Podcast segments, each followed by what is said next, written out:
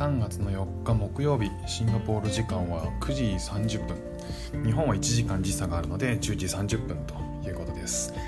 えー、今日はですね、えー、朝病院に行ってきました、えー、次男の、え鼻がちょっと出るんであのまあ念のため行っとこうということで長男だけが、え今日はスクールに行ってえー、一回ねあの病院に行った後にまああの大したあの症状じゃないだろうし、まあ、先生に OK もらえたら、まあ、普通に、えー、スクールに行こうかなというふうに思ってました。で、えーと、バスに乗ってですね、まあ、一応シンガポールはたくさん病院があるんですけど、えー、まだまだあのコミュニケーション的に不安なこともあって、まあ、妻がね昨日、えーと、日本人がやってる日本人の、えー、病院日本人の、えー、ジャパニーズクリニックって言って、えーと、日本人の、えーと、スタッフがやっていて、えー、受付も全員あの日本語をしゃべる人まあ日本人がほとんどでしたね。に、えー、行ってですねあの予約してくれてで今日朝行ってきましたと。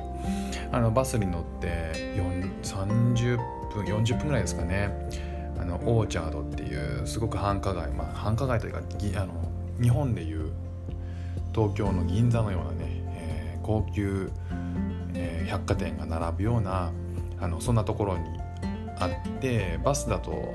バスでそこからもう直結のあのバス停からすぐのところのねビルにあるんですね。でまあ行ったら初心なんで最初にこういろんな書類を書かされて、えー、なんかこっちではあの保険というものがあの任意で入るんですよね。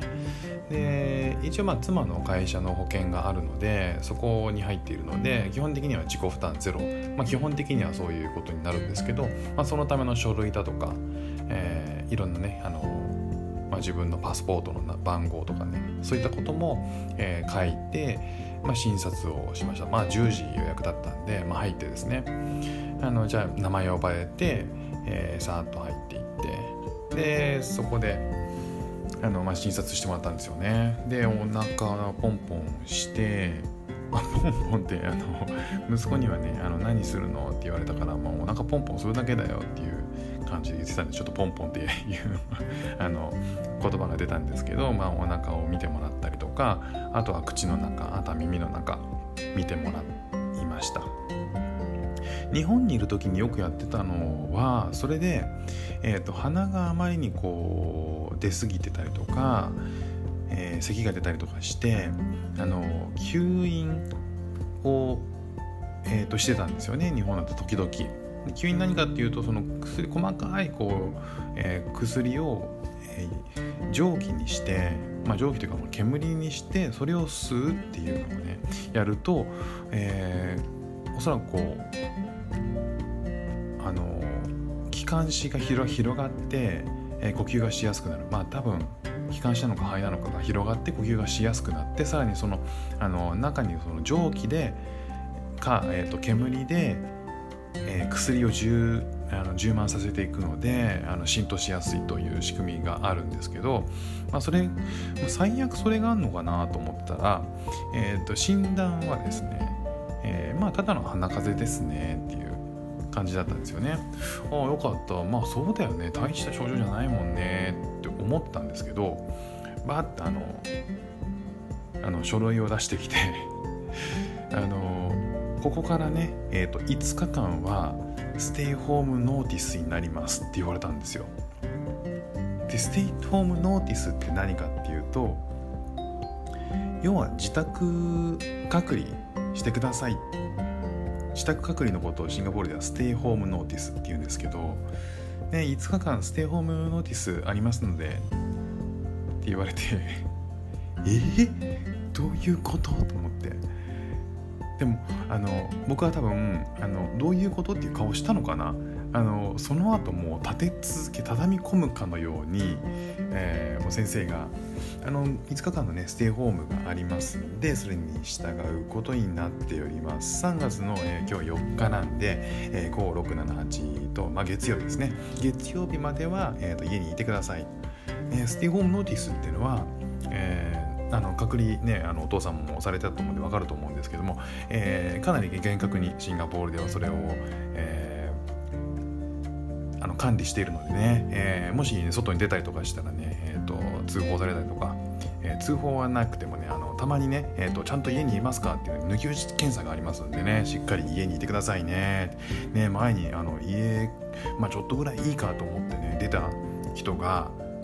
まあ、ビールを買いに行ったのかなそういう人がねあのすぐそこで捕まって、えー、5日間かな、えーえー、牢屋に入れられたっていう話もありますんでね。ねここはあのきっちり守るようにしてくださいね。日本だとねあんまこうこんなことって考えにくいとかね、